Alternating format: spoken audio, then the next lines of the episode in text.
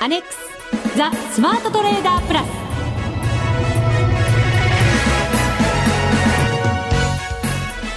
こんにちは内田まさですこの時間はザ・スマートトレーダープラスをお送りしていきますまずは福福コンビと言いたいところですが、福福様にご登場いただきましょう。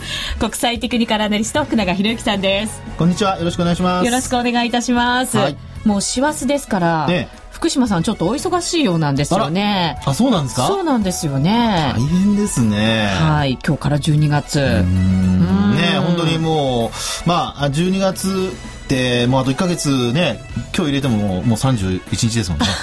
当。たり前ですけど。そうですよね。当たり前ですけど。早いですね。ねなんか今年やり残したことがたくさんあったような気がして、はい、12月に入るとなんかドキドキするんですよ 毎年。なんでしょうこの感覚は。ドキドキするんですか？ドキドキするんですよ。またすごいですね。何かやっておかなきゃいけないってね。思うんですけど。いやそれでも前向きなポジティブなね考えでいいんじゃないでしょうかね。はい、はい、でもなんかこのところ10月、11月、月が終わるときに何かが起こってきたなっていう感じがするんですよね。そうですね。10月は介入 ?10 月は介入ありましたね。で、はい、11月は昨日ですから、はい、協調の、昨日の夜ですよね。はい。えー、えー、6個の中央銀行が協調しますよという、はい、はい、ドルを供給するというお話でしたけれども、どうでしょう？こういうの予想できないんですよねなかなか。そうですね。まあ予想できないからこそサプライズであのよければもちろんあの今日のまあ今晩というかごめんなさい昨日の夜ですね、はい、えー、昨晩とそれから今日の昼間のようにですね株価上昇につながるということになりますので、まあやっぱりあのそういう意味ではいかにえー、周りに悟られないように発表するか、はい、これがやっぱり重要ですよね。サプライズ感って重要ですもんね。ね特にあのマーケットにとってはもうあの織り込まれてないってことはすごく重要なので、まあ、ただその場合には東京マーケットの動きはちょっと鈍いですけどね。そうなんですよ。ドル円、はいまあ、ユーロドルかな、はい、見てても、ほとんど横ばいですよ、今日は。そうですよね。えー、で、まあ、ちょっとユー、あの、ドルが昨日ね、あの、資金供給っていうことで、やっぱりドルの需給が、あの、緩むということがありましたから、はい、まあ、あの、ドルが売られたりだとか、あと、これ、金利もね、0.5%引き下げるっていう話も出てますので、えー、まあ、そのあたりもドル売りにつながったんですけども、ただ、東京マーケットではやっぱりあまり動いてないという状況ですよね。うそうですね、はい、それがなぜそういう状況なのかも含めて、はい、今日はお話伺っていきたいと思います。私のようにもしかしたら2011年やり残したことがたくさんある方もいらっしゃるかもしれません。はい。はい。まあ、この1か月で全てを取り戻せるわけではないと思いますが、来年に向けていろいろ投資戦略も立てていきたい時ですから、ぜひ参考にしていただきたいと思います。それでは番組進めていきましょう。この番組を盛り上げていただくのはリススナーの皆様です。プラスになるトレーダーになるために必要なテクニック、心構えなどを今日も身につけましょう。最後まで番組にお付き合いください。この番組はマネックス証券の提供でお送りします。ザ・スマートトレーダープラス。今週のハイライト。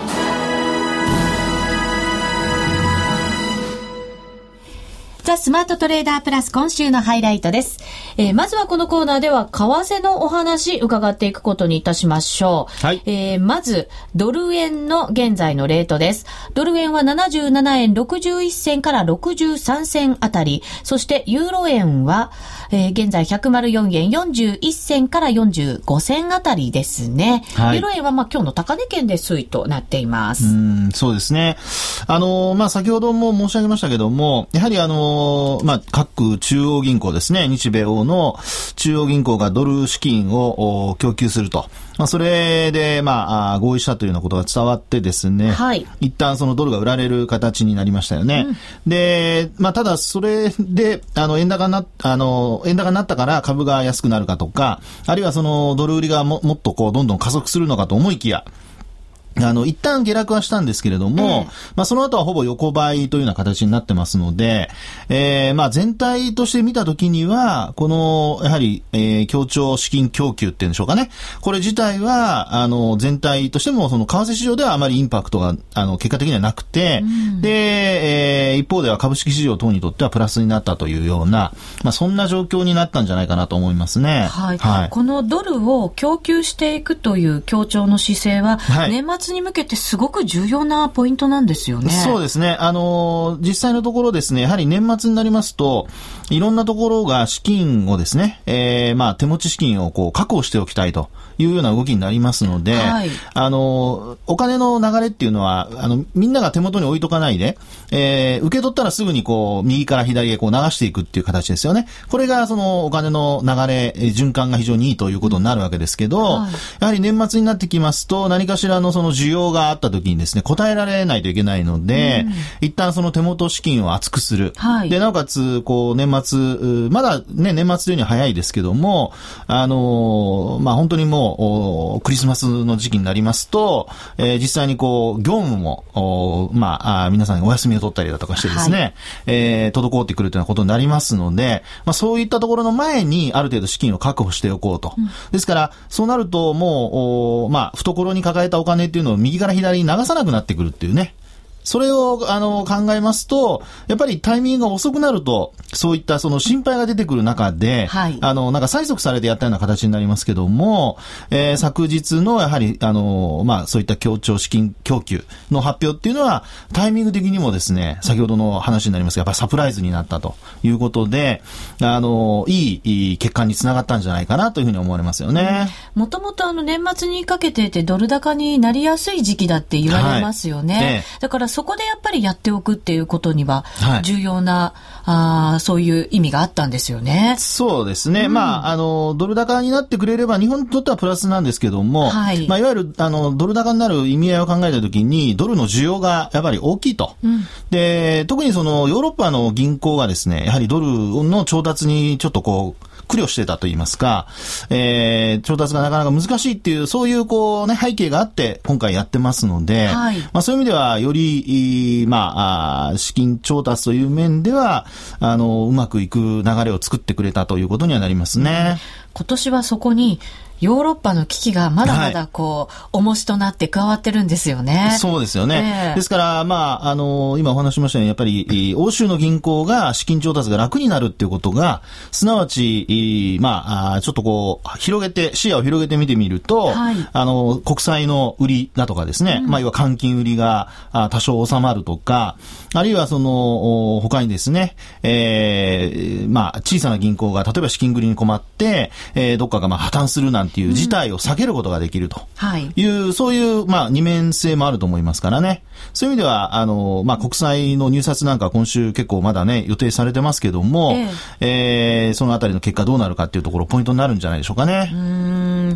あの、今週に関しては、その、ヨーロッパの財務省会合なんかも行われてますよね。はい、そうですね。はい。で、そこでは、残念ながら、あまり、あの、具体的な話は出てないんですよね。期待されたような内容ではないですよね。えー、で、EFSF の、おまあ、あの、資金の、おまあ、量だとかですね。はい。まあ、そういったものについても具体的な話は出てないですし、出し手が誰なのかっていうのも出てないと。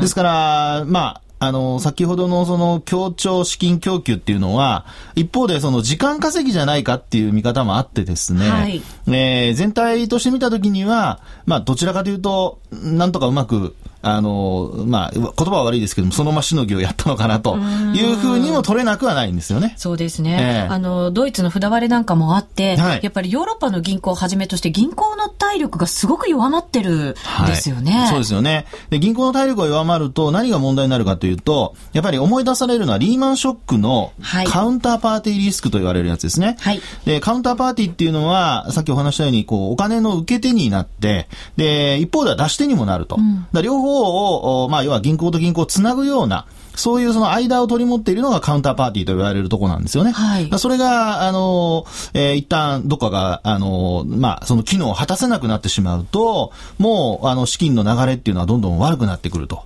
で、あの、実際にこう、インターネットなんかで、あの、イメージしていただくといいんですけど、ネットってどっかが切れるとどっかがまた繋がってっていうですね、回線を回避してどっかに行くとか、まあそういうふうな仕組みになってるわけですけど、はい、お金っていうのは、カウンターパーティーが潰れると、A 銀行と B 銀行をつなぐ、その、まあ、あ線のようなものはなくなってしまって、それぞれ孤立しちゃうことになるんですよね。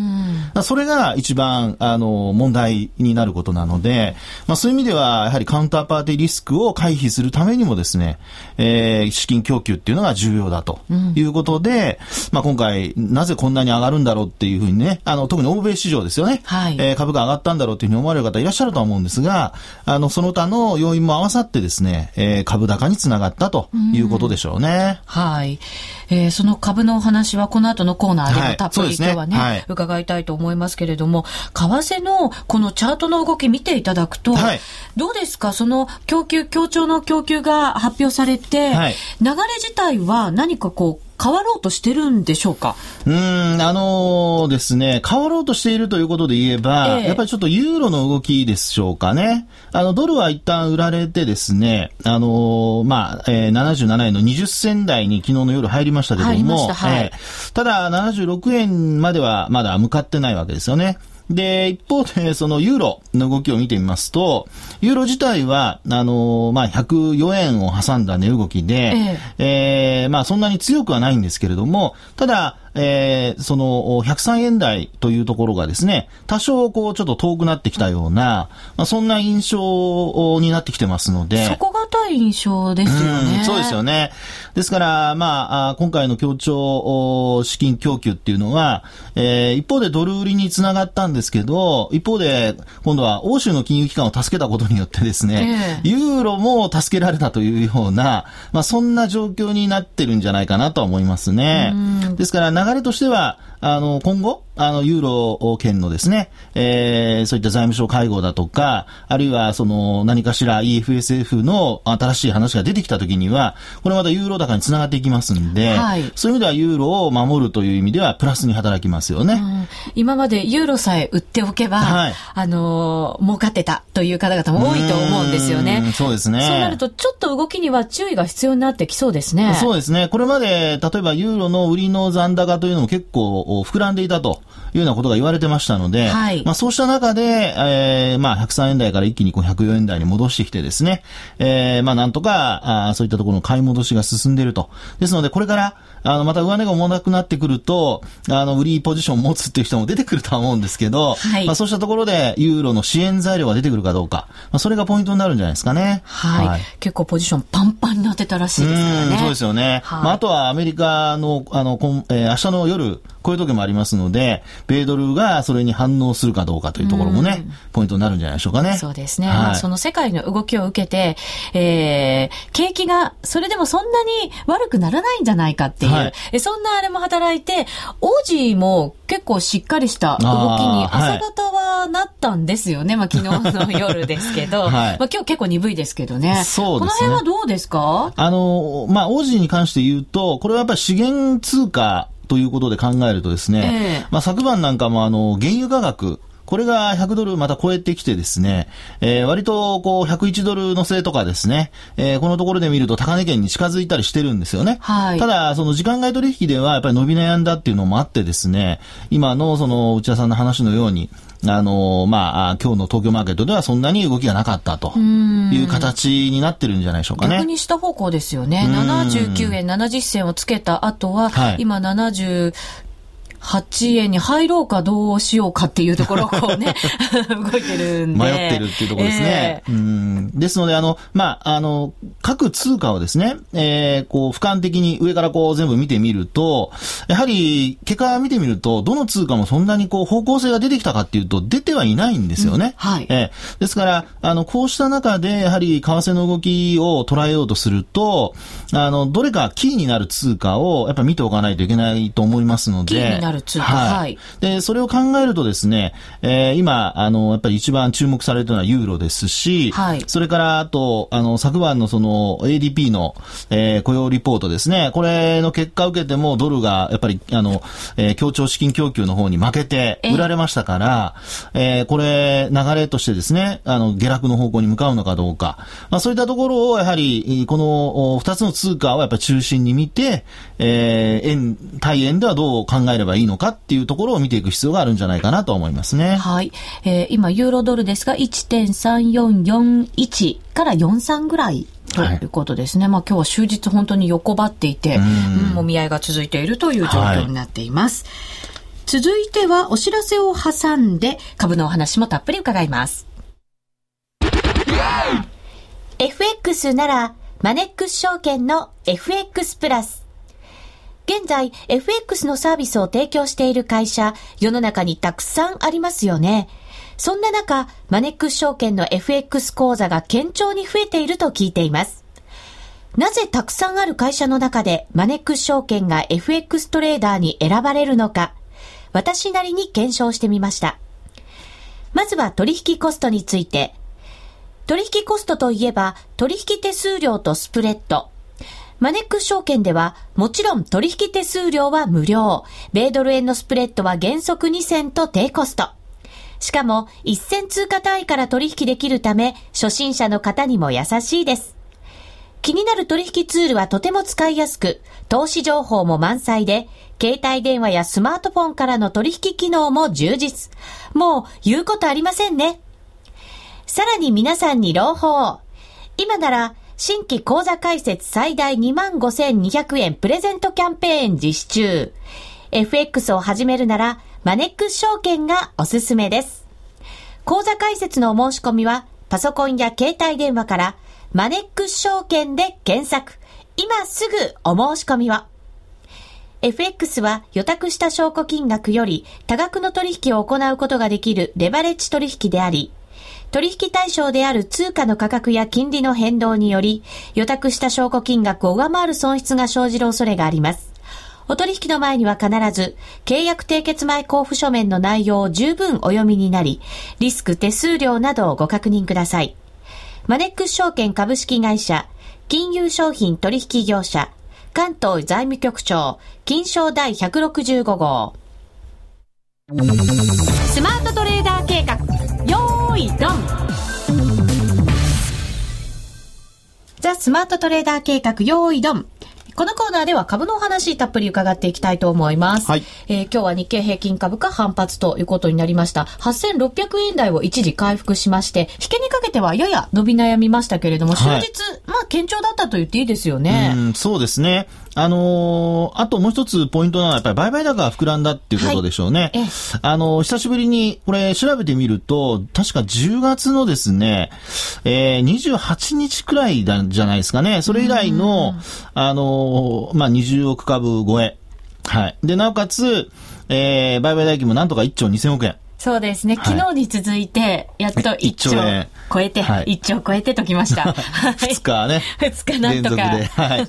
で、あの、活気の目安とされるのは、だいたい1兆5000億円ぐらいなので。まだまだ足りないですね。ね。あの、株に関、売買高に関しては、まあ20億株超えれば、まあなんとか OK なんですけども、はい、まあそう考えてみると、やっぱり今日、えー、定位株だとかですね、やはり売買代金がそんなにあの膨らまない銘柄の商いが多かったのかなという感じですね。はい。えー、今日の出来高の上位銘柄見てみますと、はい、みずほ、三菱 UFJ、野村ホールディングス、新日鉄、日本郵船、はい、川崎重工と、はい、これ、あの、株価が3桁の銘柄がずっと並んでるんですよね。うん、3桁だけじゃなくて3桁前半。3桁、そうですね。前半ですよ。重要ですね。重要です、です。ですから、ね、みずほなんて100円台、101円とか2円ですもんね。えー、それで、いくら何十万株って商いをしてもですね、まあ、変な話で、売買代金が膨らまないわけですよ。ね。で、あの、上位の銘柄が、まあ、あの、今話しましたように、みずほと、あと、それから、三菱 UFJ。で、野村ホールディングスに至っても255円と。で、新日鉄ですよね、次4番目が。はい。それからあと5番目に来たのが日本郵船。うん。これ全部、もう三桁の前半。前半ですね。びっくりするぐらいの。はい。100円、200円、300円。そうです。えー、ですから、あの、こういうその商いっていうのは、実は、まあ、あの、回転商いで考えますとね、デイトレードする人なんかにとっては、この、おまあ、数百円台で、えー、レバレッジを効かせて、売買ができる銘柄で、で、なおかつ、例えば1円上がればもう1万株2万株って買うとですね、はい、えー、まあ、それだけでも数万円儲かると。それが10万、20万株ってやると、1年動くだけで10万円、20万円動か、うん、あの、儲かるって形になりますよね。はい、ですから、まあ、機関投資家はそんなトレードはしないとは思うんですけども、まあ、個人の方で、あの、えー、まあ、信用取引の、えー、レバレッジを効かせてやるっていうことになると、まあ、こういうのはすごく、あの、マーケットが立ち上がる、その初期段階としては非常にいい、動きではあるんですよね。マーケットが立ち上がる初期段階ってこういう風な雰囲気になることが多いんですか、そうです。あの、要はですね、省エネでいかにこう利益を上げるか。うん、確かに動きがあること自体は材料ですもんね。そうですね。で、えー、なおかつ、その材料に乗っかっ、まあ、あるいはその乗りやすい環境で、うん、で、回転が効くってことが重要なんですよね。うん、そうなってきますと、あの、いつもまあ、例えとして噴水の話をするんですけど、噴水ですか？噴水とかあとスプリンクラーですね。はあ、あの、水をまくように、まあ、要は水が利益だと考えれば、利益がどんどんこう、外にこう、広がっていくとですね、えー、次第にマーケット全体が潤うような形になって、で、なおかつ、あの、売買高が今度、あの、必要な銘柄、まあ、そういうふうな銘柄に、えー、次第にシフトしていくと。うそうするとまた全体が盛り上がるって形にはなるんですよね。なかなかじゃあいい兆候が出始めてるんですね。はい。ただ、ここで重要なのは、ええ、やはり値動きが、あのー、まあ、えー、一番いいのは、まあ、陽線で終わることが一番いいんですけど、えあのー、例えば、そうですね、あの、値動き、今日の見ていただくとわかるんですけど、あの、日経平均見ると、ほぼ、あの、上髭で、ね、終わってますよね。ちょっとだけ陽性だけど、薄っぺらいですね。ねとなるとですね、やっぱり日中の値動きがないといけないんですよね。うん、そうか、買っても儲からない。はい。ですから、寄り付きを買って、まあ、一旦こう、その後上昇したところで売れればいいんですけど、ただ日経平均の場合、これ、気配値だけで、あのー、ね、えー、寄り付きの価格出ちゃいますから、まあそういう意味では実際の売買で考えるとですね、結構今日は陰線を引いた銘柄が多いんじゃないかと思いますね。銘柄の中では。はい。ですから、あのー、まあ、今日みたいな、こう、高寄りしたところで、本当にデイトレードする人であれば、ショートから入るか、あるいは、あの、下げ止まったところで買って、で、戻したところでもう高値抜けなかったらすぐに売っちゃうというような、そんな、あの、もう、日中で考えると1、2回しか売買できなかったんじゃないかなっていう、そんな、あの、形だと思うんですよね。ですから、やっぱり値動きが、日中の値動きがどれだけその個別銘柄に出てくるか。はい。それが明日以降のポイントになってくるんじゃないでしょうかね。ただ、こう、25日線の上に乗ってきて、もちろんまだちょっと下向きなのかもしれないんですけれど、はい、動き自体は、悪くないような気もするんですけど。だいぶ慎重です。そうですね。あのー、一応ですね、25日線上抜いてきてるんですよね。ただ、あのー、いわゆる窓、今日で3回目。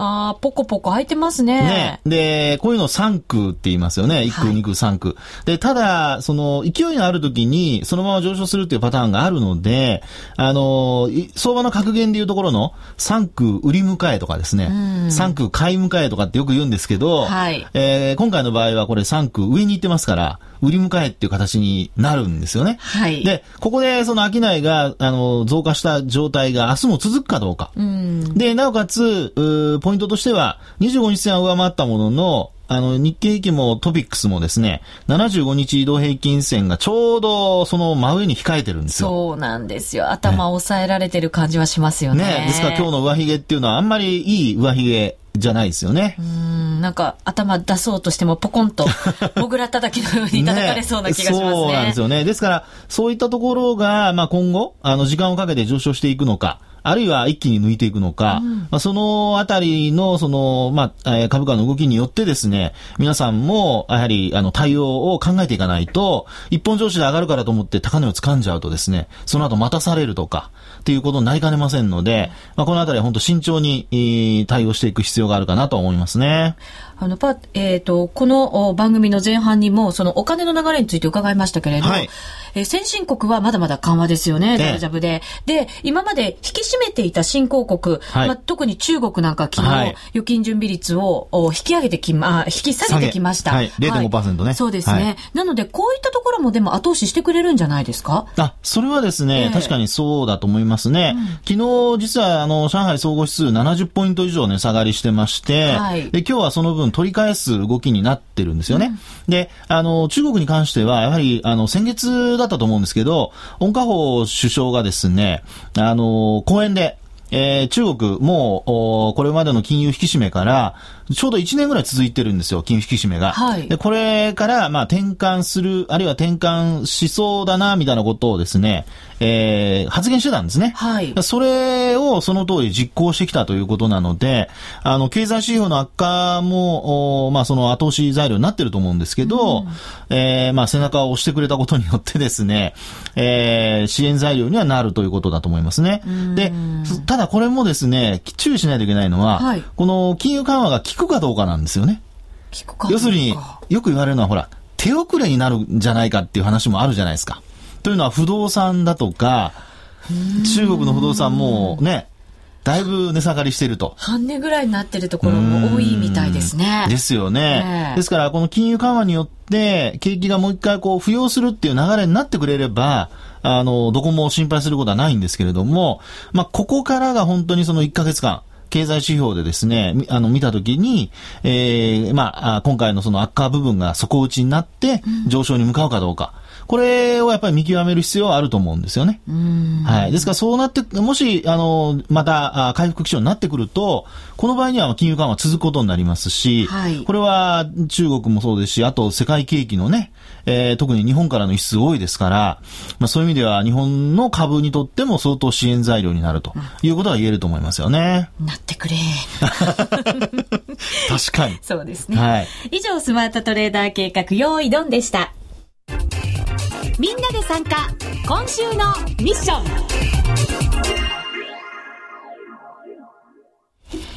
さて、この時間はいつもはマネックス証券からのお得な情報やお知らせを福島さんにいただいてい,、ま、いただいていますが、はい、今日は代役といたしまして、私から 責任を持ってお伝えしていこうと思いますよ。すね。はい、えー、ラジオ日経のですね、ザ・スマートトレーダープラスのホームページ、トップページに、えー、無料オンライン動画セミナー開催決定、はい、作らせていただきました。はい、あの、もう何度か番組でも告知をさせていただきましたが、はい、12月15日の木曜日です。木曜日。はい。もう決定ですよね。決定です。はい、このスマートトレーダーラジオ版が終わった後に私たちはスタジオに、またあの、別のスタジオに。そうです。移動をして、19時30分から再びスタートという。19時30分。19時30分ですね。はいはい、に、えー、再びスタートということになります。21時までです。1時間半も。1時間半ですよ。あら、まあ、すごいですね。ね、また福永さんのたっぷり講演会を。たっぷ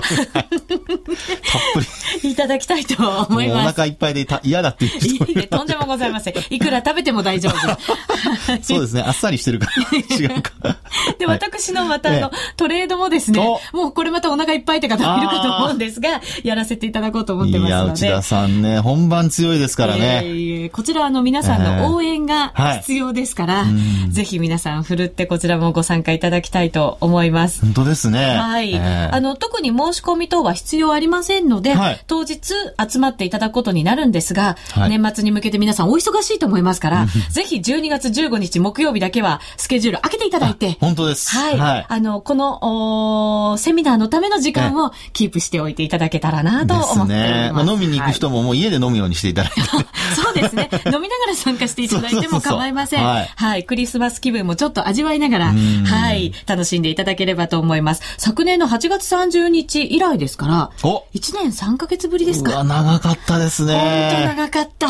やっと開催できます。ねはい。これは映像とかも出るんでしたっけ？映像が出ます。ユーストリームで。じゃあ、生うっちを見たい人は。生福様も見ていただきたいと思います。福島さんもね。